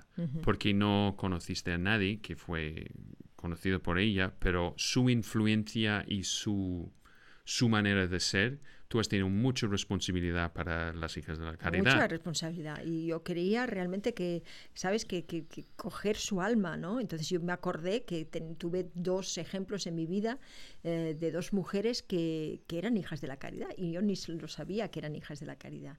Entonces, eh, ¿sabes? El, el, mm, que además eh, conocí cuando era, cuando era chica, ¿no? Y, y si eran dos personalidades completamente distintas e intenté en la película pues mezclar las dos. Eh, fue muy interesante como proceso. Right, vamos a ver. Ah, sí, para responder a tu pregunta, ¿se necesita conocer al personaje en un biopic si vive?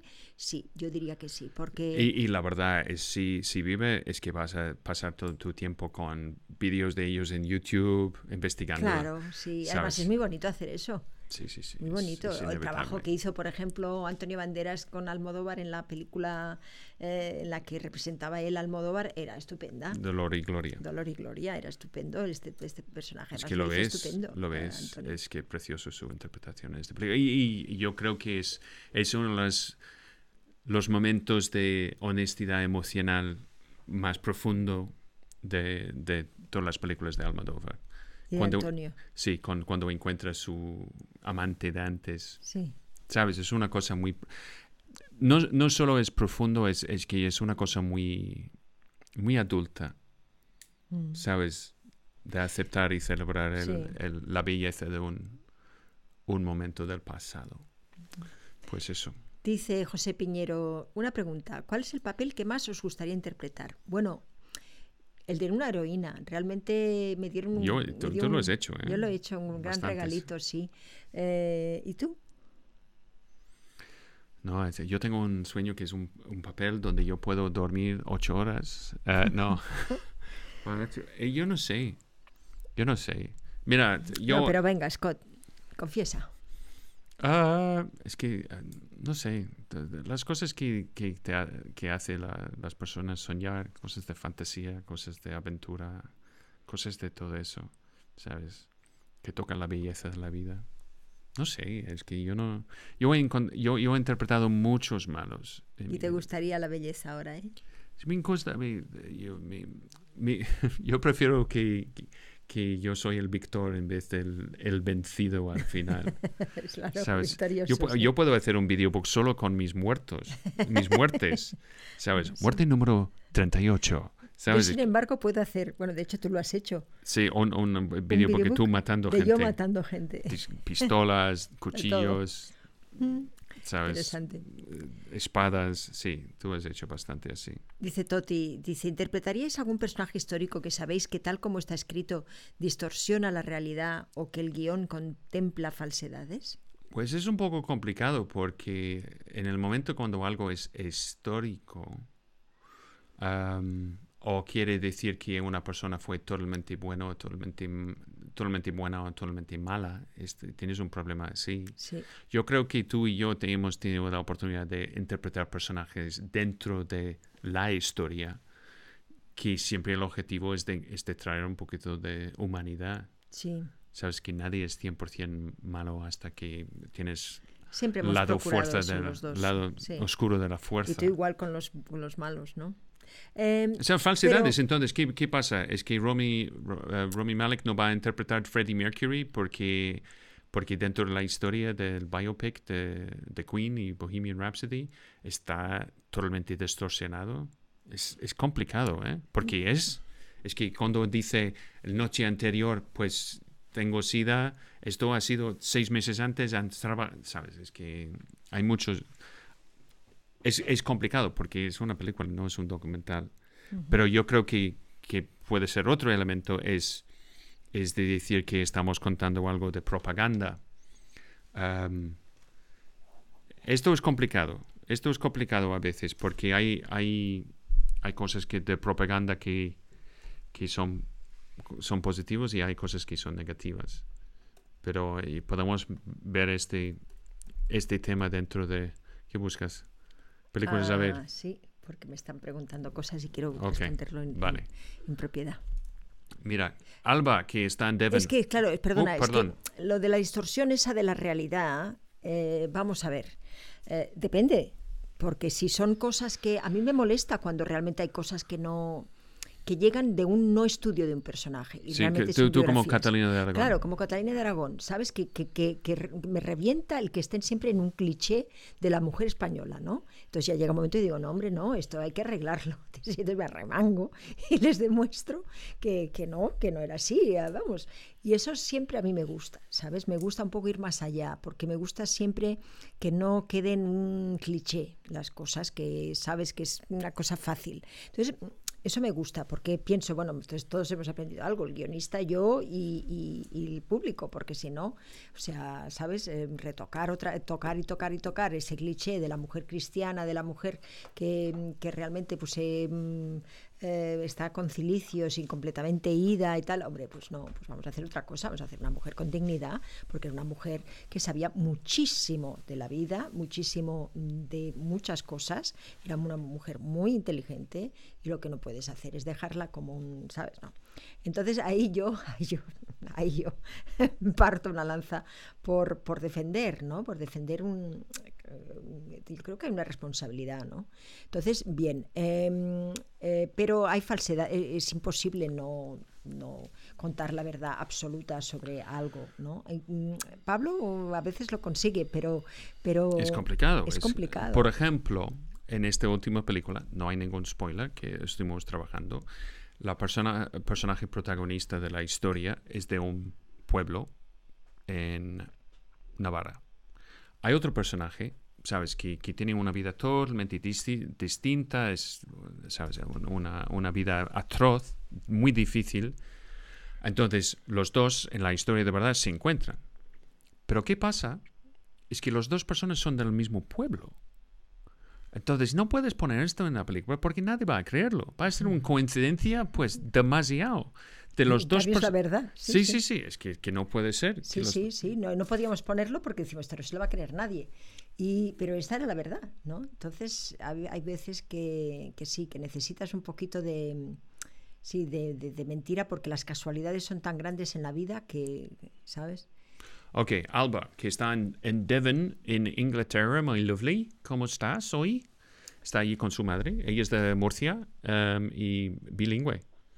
Habla inglés mejor que yo. Vamos a ver, eh, tú me preguntas de películas y lo has ido a buscar, ¿no? Porque la, película es, ahí digo, la pregunta es, buenas tardes, Scott y Asunta, ¿cuáles son vuestras actuaciones favoritas del cine, televisión y por qué? Y nos, os- nos lo dice Alba, Grazie, o Gracie, o Gracie, o como, I'm not sure Bueno, how that Alba, works. ¿Vale? Ni idea. Entonces, bueno, yo te voy a contestar aquí, pero es que claro, el problema de mi lista Es que lista es un Excel. es un Excel que Qué tiene, sorpresa. mm, mm, 81 y me faltan muchísimas. Eh, me falta todo lo nuevo mm, de este año, por ejemplo. Pero bueno, de antiguas o de, de cosas que podemos ver del 38, ¿vale? Pues Ángeles con caras sucias de Michael Curtis, ¿no? La escena de ejecución de James Cagney, por ejemplo. Spoilers. Eh, está estupendo, ¿no? El trabajo de improvisación en Abigail's Party. Sí, sí, sí, de Eh, Mike Lee. eh, de Mike Lee. Alison Steadman, eh, increíble. La- el trabajo de improvisación de Natalie, Natalie Wood en, um, en Bob Carroll, Alice. Um, te digo aquí, ah, yo qué sé, a ver, em, trabajo de Broderick y de Reese um, Witherspoon en Election, que está muy Oh, bien. Reese Witherspoon, es, esta Election es una película preciosa. De, yo creo que es Alexander Payne, tienes que verlo. Es um, Matthew Broderick, Reese Witherspoon. Eh, una de las actrices murió recientemente. ¿Ah, sí? Sí, sí, sí, una actriz joven que Mm. interpreta el, el hermano de, del actor Chris, no recuerdo su nombre. Bueno, sí. Va a aparecer. El Club de la Lucha, pues todo el trabajo de actores, de guion, de montaje, es una película que hay que ver. y, y Brad Pitt sin camisa, Examen, claro. claro. Eh, el Día de la Marmota o Atrapado en el Tiempo, todo lo que hace Bill Murray. Bill Murray. Bill Murray. Bill Murray. Bill Murray, pues sí, sí. Eh, luego, de Robert Altman, eh, ¿no? Ex, Eh, ex máquina. Ex máquina. Me encanta el trabajo de um, Isaac, Sí, um, también, estupendo. de Thingamy Isaac. Sí. Robert Duvall es otro que nos encanta, Shirley MacLaine, William Hurt, John Woodward, James Stewart, el trabajo de Tom Hanks siempre nos gusta, eh, Steve Cogan en uh, I, am, I, am, en, uh, I Am Alan Partridge, es también una, una bonita historia. ¡Ojo! Eh, Sí, es muy interesante lo que hace. Eh, yo qué sé, escenas pues de, de Shelley Winters y Robert Mitchum, ¿no? Eh, en The Night of the Hunter. Tú has, tú has puesto Anthony Starr en The Boys. Sí, Tú, tú, tiene, tú estás bastante, tú tiene, te, te da bastante morbo. sí, The Homelander en The Boys. sí, sí, creo que está muy bien este. No, pero hay otras razones porque él es malo, malísimo, pero también eh, tiene una fragilidad. Sí, sí, sí, sí. Y no solo esto, es que él tiene que yo- merece pena de ver Anthony Starr y casi todos, pero Anthony Starr más que nada es el precisión de su interpretación y cómo puede hacer porque un editor que tiene que editar, montar, son momentos. Estos momentos son pun- pequeños puntos de gira en cualquier historia necesarios para contar qué está pasando. Muchas veces estas cosas no están en el guion y a veces con suerte está escrito en el guion. ¿Dónde vas? Él no dice nada. ¿Sabes? Ya está. Es que entendemos que está en el guion. Entonces, Anthony Starr es uno de los, eh, lo- los trabajos de tanto, tanto, tanto precisión Sí. que ves que no hay nada como accidente ahí. No, y, y recientemente Andrew Scott, que para, para mí también ha sido una revelación. Andrew Scott en Fleabag. En, sí, en Fleabag, ¿no? Bueno, y también Phoebe Waller-Bridge en Fleabag es, es... Su problema es que casi nunca va a hacer una, un personaje igual de profundo, porque también está escrito por ella. Eh, esto lo recomiendo. Y además que Phoebe Waller-Bridge tiene que ser la inspiración para cualquier persona que piense de hacer, de, de, de dónde puede llegar escribiendo un, un monólogo, em, ¿sabes? Y contando una historia. Porque hay un nivel de honestidad. Yo fui al cine de ver la obra de teatro. Mm. Sabes que estaba del National Theatre, que me encanta. Pues eso, eh, tenemos una lista. Pues Sí. te- y tú tienes que juntarte a la familia de cine, Claro, señorita. porque sí, algún día la vamos a publicar allí. Ya, mira, em, mira, ¿qué dice Cristina? Dice, yo he sido víctima de bullying escolar y te comento con la experiencia soy mejor persona. Entiendo que el término violencia es difícil y no entiende de géneros ni orientaciones. Absolutamente de acuerdo, Cristina Inés. La otra cosa es, es, con perdón, un poquito de bullying no está mal. No hasta los extremos, pero realmente necesitamos este nivel de competitividad. Es que lo necesitemos. Es que no hay trofeo para todo el mundo. El problema es cuando, eh, sabes, que llega al punto de, de ser peligroso porque los gente joven, los niños, adolescentes, somos muy sensibles y muy maleables. Pero esto nos hace crecer. Sí, lo que no nos mata nos hace más fuerte. Y, y, bueno, pues claro, no, si fuera un mundo ideal que no tuviéramos eh, maldad ninguna, la buscaríamos. Sí, esto es algo que quiero compartir con todo el mundo al, al final de es- es- esta pequeña charla, porque Tenemos que irnos, que son las 17 sí, pero media, ¿eh? entonces va- vamos a hacer un lightning round. Ok, Victor Ray dice, algunos directores no les gusta actores en, con coach. Dicen que el actor no cree en ellos como directores. Mm, bueno, eh, es, un- es una cosa muy, es una cosa muy particular. Es que dime un tenista que no tiene un coach. ¿sabes? Es, es otra manera porque a veces tenemos que cambiar nuestra estrategia. El problema es que a veces el director piensa que tiene que dirigir absolutamente todo. Pero no si, nece- si necesita algo, yo trabajo con un director como un gaffer, ¿sabes? El gaffer para el director de fotografía. Es que dice que quiere y yo lo pongo. ¿sabes? Entonces, ¿tú quieres definir qué quieres o quieres ser totalmente responsable porque ha llegado así? Ujú. Eh, depende, depende del tipo de, de tipo de producción. Ok, siguiendo, Sergio... Sergio Fi- Fidenreiser. Fidenreiser, bien, pues bienvenidos. Sí. Es Dice- primera vez de verte por Sí. este barrio. Pues Hola. bienvenidos. Dice, ¿qué opináis sobre la publicidad? Cuando la agencia te manda unas instrucciones, por lo general imprecisas o impracticables para un self-tape, a pesar de todo, te esfuerzas en hacerlo. No te cogen y luego ves el anuncio. Y tu personaje no tiene nada que ver con lo que te indicaron, incluso con tu perfil. Bienvenidos al mundo precioso de, Sí, sí, sí. de castings para publicidades. Es que ellos están... Mira, ¿recuerdas el concepto de cast? Cast es de tirar un red. ¿Sabes? Casting es de... Esto que haces con un red. You cast a net. ¿Sabes? Entonces casteas un, un red. Entonces, ¿qué pasa? Es que a veces lo, lo- el red es demasiado grande. Ellos están buscando algo muy específico. Y, Y en entonces- realidad lo que buscan es que les sorprendas con algo que digas, wow, ¿sabes? E- Esta persona lo ha cogido. Y entonces, ¿qué es lo que tenemos que entender? ¿Qué es lo que quieren los demás? ¿Qué es lo que, analizando muy bien el texto y entender qué, qué son las posibilidades y por dónde eh, yo puedo sorprender sin, eh, digamos, irme mm, del tiesto, ¿no?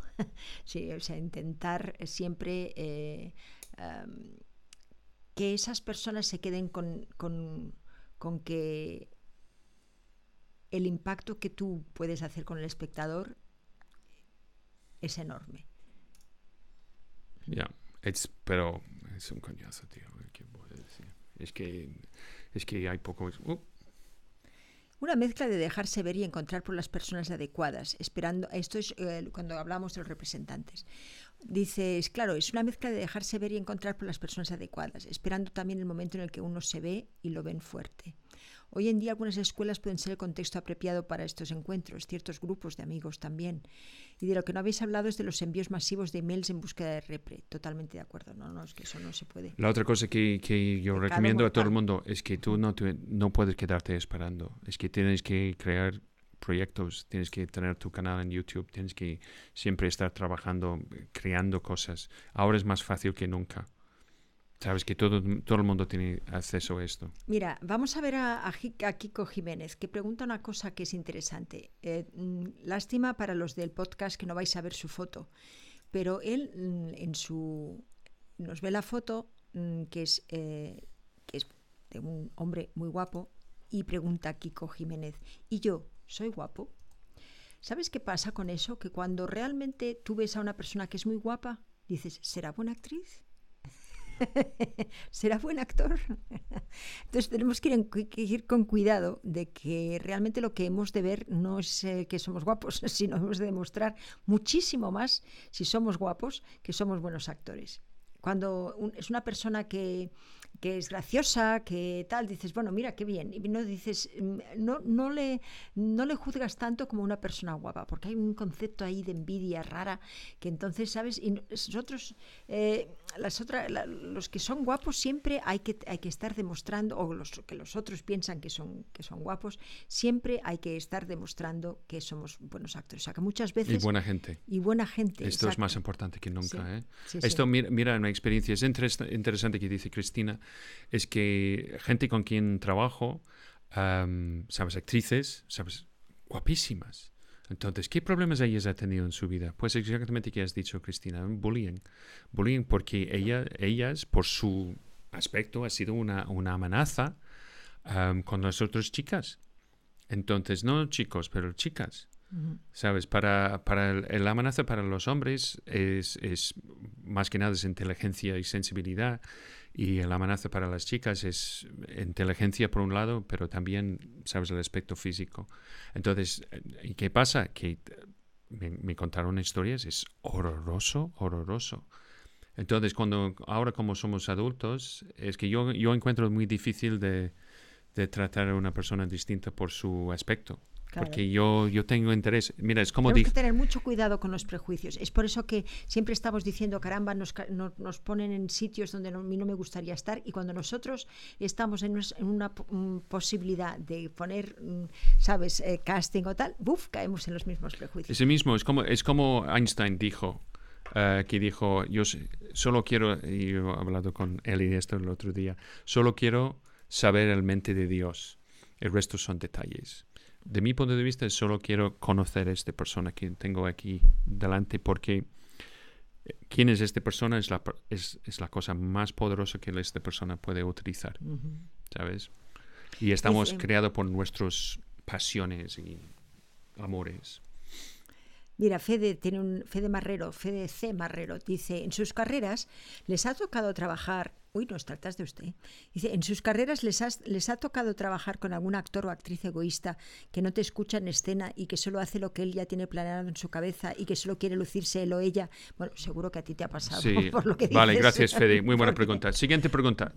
Pero, sí, claro que nos ha pasado. Sí. Y, y- y hay que tener mucho cuidado porque esto es una responsabilidad que tenemos como actores de nunca hacer eso. Porque una, un actor hace eso, entonces todos los actores somos igual. Tú lo has hecho.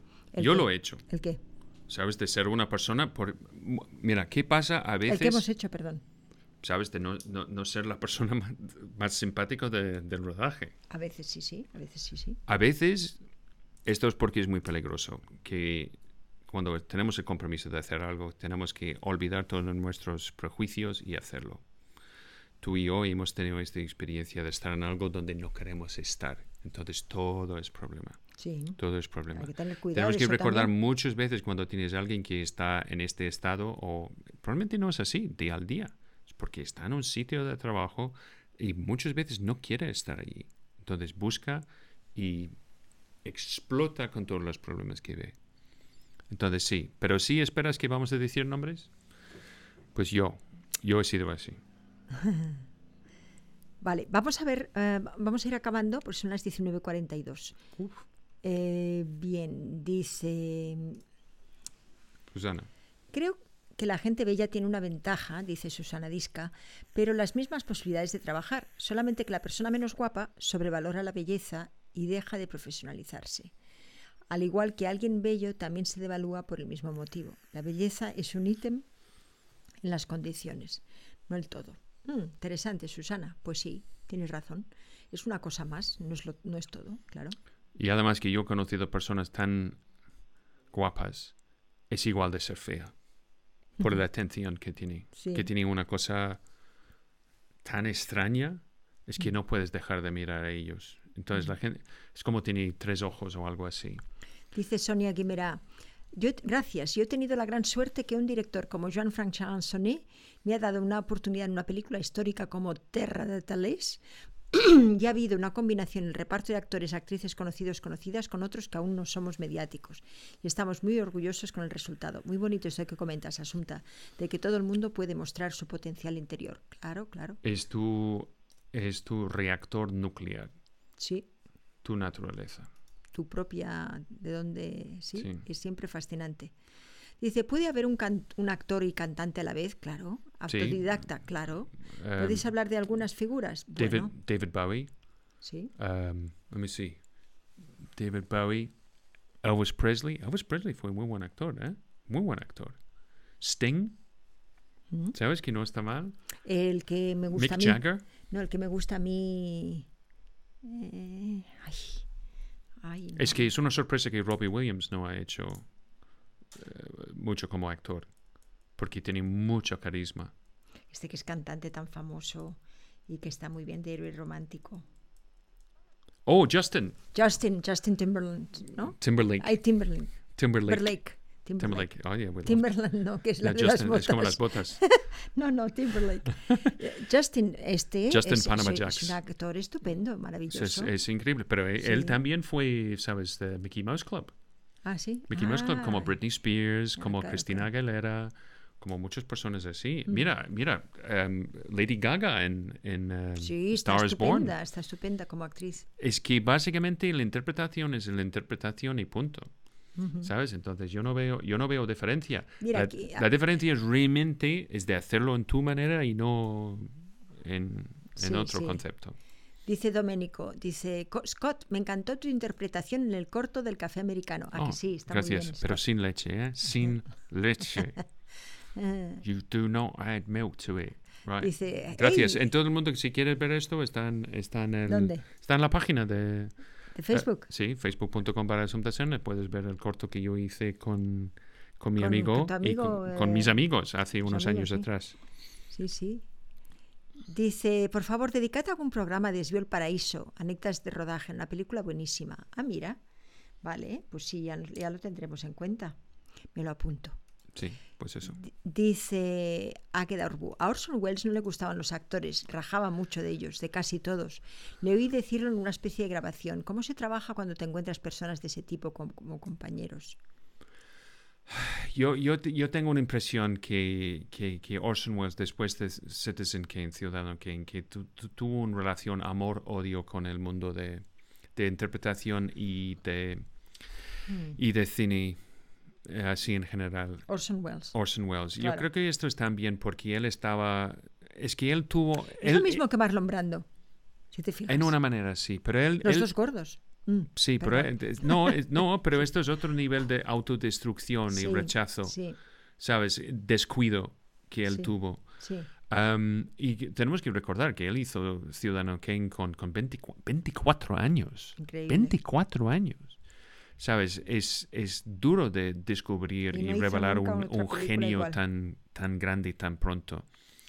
Entonces yo, yo, yo veo que, que él puede ser, la palabra en inglés es jaded, que él fue más cínico sobre, sobre todo el proceso, porque él, él, es, él estuvo encima de la montaña, encima de Everest él estaba, y ha visto la vista. Es que fue otra vista, ¿sabes? Sí. Y esto es porque si el objetivo es de llegar al pico de todo, siempre vas a estar defraudado. Defraudado, defraudado. Es que es el proceso que Que amamos. es lo importante, que no amamos. llegar a nada. Es como dijo Orson Welles, una película no está acabada, está abandonada. Esto es otro hecho. Mira, Josefina Barrientos nos hace un piropo. Nos Sí. gustan los piropos. sí. Dice, sois increíbles. Bueno, yo no gracias. sé. Pero, Dice, gracias por dar esta oportunidad de conoceros. Felicidades a quienes os conozcan personalmente. Y salud para seguir estas grandes lecciones. Abrazos humanos. Muchísimas gracias, Josefina, por tu humanidad. Significa también. mucho para nosotros, Pues la sí. verdad. Am, tu, tu, tu. Dice Cristina Inés, dice, lo de, lo de Jess Scott es que soy law- lawyer y Falcon Crest es mítica y un pecado mortal no verla y engancharse a Angela Channing. Lo dicho, orgullo patrio tu participación, Asunta. Pues Del sí, Falcon cree. sí. Del Falcon cree. Am, Dice, mm, tenía un profe de derecho romano que decía Sofía Loren, una impresionante pechuga con talento artístico. Oye, to- todo el mundo ha visto su, la película Documental. documental que está en Netflix ahora. Muy bonita esta Con, película. con es, oh, Sí, oh. sí, ¿cómo se llama? Ah, no, no, yo tengo que buscarlo, Pero, pero, busca, busca Sofía Loren y en Netflix. Eh, es un documental estupendo de una mujer que, mm, italiana en, en- en América que de repente dice... no, no, no, no, The Life Ahead, Ah, ok. no La vida adelante. Vale. La vida adelante, tienes que verlo. Sí, no ves buena. ningún trailer ni nada, No, just verlo vale, y vale. punto. The Life Ahead. The Life Ahead es precioso. En- hay subtítulos es que me encanta, me encanta. Ah, tanto amor para eso. Ah, bien, vamos a ver un poquito más ahí. Dice, Mm. me habéis enamorado. Gracias, Kiko. Mira, mira que dice, ok, que dice, mm, mira que dice, esto sí, sigue, No, ya lo hemos visto, visto. Mira, va, va- dice. Loren y, ¿Cómo? y si era acoso de chicas, no, estoy muy confuso. Estás un poquito confundido. Acoso por las notas escolares, estoy, estoy Sí, muy... sí. Belladisca. Mira, que eh, Kiko, que es bastante guapo, dice, eh, Me habéis enamorado. Bueno, pues- pues, mira qué bien. menos mal. Pues- Eh, dice, yo creo que todo hay que aprovecharlo y potenciarlo a nuestro favor, dice Mike Alexandre. Ujú. El guapo que venda su perfil de guapo y el feo que sea el más feo para quedarse con el papel de feo. Ya luego se demostrarán otras virtudes y características, ¿no? Pues sí, pues muy bien, Mike, pues sí. Mike está en México peleando ahí, ¿sabes? pues Trabajando sí. con un acento mexicano. Mira, esto es algo que todos vosotros tenéis que empezar de escuchar y desarrollar vuestro oído. es que no solo trabajamos aquí en España o en México o en cualquier sitio ahora, es que el, el escenario para el actor ahora, por los servicios de streaming y cómo estamos encarcelados en nuestras casas, es totalmente global. Mundo global, por lo tanto, aprender acentos, aprender otras lenguas. Sí, mira, ¿qué, qué tenemos aquí? Gracias Ah, por vuestras respuestas. Llame uno este fin de prometido. Perfecto, y tenemos una lista. Beyoncé, Sí, mejor que Jim este Kelly. fin de espera al principios de mes, porque si no vas a, vas a, vas a pagar dos veces. Eh, dice, ¿y no te ha pasado tener que defender incluso tu espacio en el escenario? No hay cosa peor que un compañero que solo pretende lucirse individualmente, olvidando e ignorando a los compañeros. Pues sí, Sergio. En, en escena- es mira, horroroso. mira, en escenario, en teatro, es otro caso. Es que sois un equipo que, tiene que tenéis que sobrevivir hasta el final. Esto es, es, es muy distinto que trabajar en cámara. Cámara es una cosa mucho más egoísta porque lo pide. Él necesita que cuando tú tienes la cámara, eres el protagonista de la historia. Esto es importante. No hay personajes secundarios en cámara. Es que siempre tienes que estar ahí presente. Mira, Mirko nos apunta dos eh, di- a cantantes más, Madonna, Talia. Sí, sí, Mirko, Pues eso. eso es. Pues Eh, mira que dice... Mike, que por cierto, según os estoy viendo y oyendo ahora, estoy subiendo a Vimeo la nueva demo que me ayudasteis a, valora- a valorar hace unas semanas. Acabo de cerrar el círculo. Jijijijiji. Muchas gracias, sí señor Mike, muchas gracias por hacernos caso y nada, mm, pásanosla y así la volveremos a ver, ¿vale? Ok. Roberto, que está en Twitch. Dice, hola, les mando saludos y abrazos para los días feos y nefastos. Guárdenlos en frascos de cristal para que podáis verlos sin tenerlos que gastar. Roberto, bienvenidos, gracias. Bien. Encantamos de siempre tener gente de Twitch. Ah, porque que queremos saber, a- hacer es siempre compartir, ¿sabes? Para la gente que tiene interés en todas las plataformas distintas. Y cada día estamos en Twitch, Twitter, YouTube y Facebook. Y aquí estamos hoy. Dice eh, Águeda Orbú, no escuchaba mucho a Lady Gaga, no es mi estilo de música, pero a partir de la película que hizo con Bradley Cooper, me encanta esta mujer. La he descubierto como actriz y me gusta mucho. Pero Sí, esto es sí, otro, sí. otro elemento Eso de este, otro elemento de esta película es, es, es la capacidad, es qué pasa cuando tienes un buen actor que es el director. Él ha sacado una autenticidad de todo el mundo que está ahí. Sí, sí, sí, absolutamente. Y, y él, además, como lo ha hecho así, además él era el actor, o sea, Sí, sí, sí. chapo, chapo, chapo. Sí, sí, sí. Dice Sergio, dice, agradezco las respuestas. Por cierto, ante la extrañeza de mi apellido, sí, sí, sí, Fidenreiser, ah, quisiera aclarar que no soy alemán ni nada por el estilo. En realidad soy argentino, de descendientes polacos y ucranianos, y vivo en Cataluña. Caramba. Muy bien. Sergio. sí. Qué bien. Dzień dobry. Dzień dobry y Bueno, buen día. Vamos a cerrar aquí. Sí, vamos a cerrar Muchísimas aquí. gracias. Ah, bueno, Águeda que nos dice que vi el docu de Sofía Loren siguiendo vuestro consejo. Es cortito pero muy dulce y Sí, acabé sí, llorando.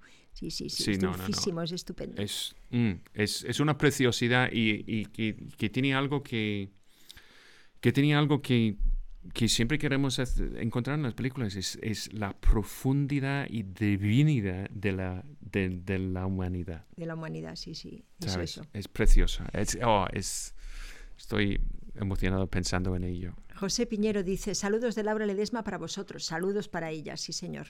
A ver si la Es el- convencemos para que venga... Laura, Laura, ¿española Laura? Sí, que Sí, ser. sí, sí, Laura Española, sí, sí. sí. Dice Xavi, Bradley Cooper está más que genial como actor y como cantante en A New Star is Born. Sí, claro, sí, sí, sí. Y, Y- como y- actor y director. Y tú eres guapo también, tío. Estás muy guapo. Mike dice, dicho y hecho, ahí va mi, mi, mi vuestra nueva, ahí va mi vuestra nueva demo. Bueno, envíanoslo por, por email, anda. Sí, porque yo no puedo copiar y pegar ahora Sí, mismo. desde aquí no. Vamos a, a alumnos, vamos a poner ahí el alumnos. Esto arroba- es para enviar cualquier Eso cosa a nosotros, alumnos arroba fundacionfirsteam.org y también vas a encontrar en la descripción de este directo en Y- todas las plataformas donde podáis encontrarlo. Y recuerdes, esto estamos también en versión podcast que puedes encontrar en iTunes, en Anchor, en Spotify, en Evox y pues hay nueve, plata- nueve plataformas donde Caramba, puedes Scott, encontrarlo. eres genial. No, verdad. no, no, es, Sí. solo eh, quiero que me ames más, Ah, bueno, solo eso. eso solo. Sí. pues eso, mira, esto es una cosa que quiero compartir con todo el mundo que yo escuché el otro día, que me encantó. Am, esto fue un actor que estaba hablando en, en, eh, en Clubhouse, es un actor que me encanta, que es eh, Aaron. Aaron Pierce, de 24.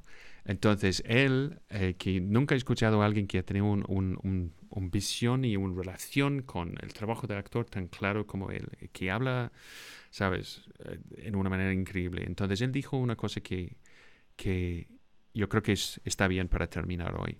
Entonces, él dijo que en la vida, si solo hacemos las cosas fáciles, vamos a tener una vida difícil. Pero si en la vida intentamos hacer todas las cosas difíciles, la vida sería mucho, mucho más fácil. Entonces, diciendo eso, estamos en hiatus Durante toda esta semana, por la semana que viene muy buena, feliz Semana Santa. y, Y, pues en ¿cuántos días? Siete. nueve, ¿En nueve días? en nueve días. En nueve días. Más y, y mejor. mejor.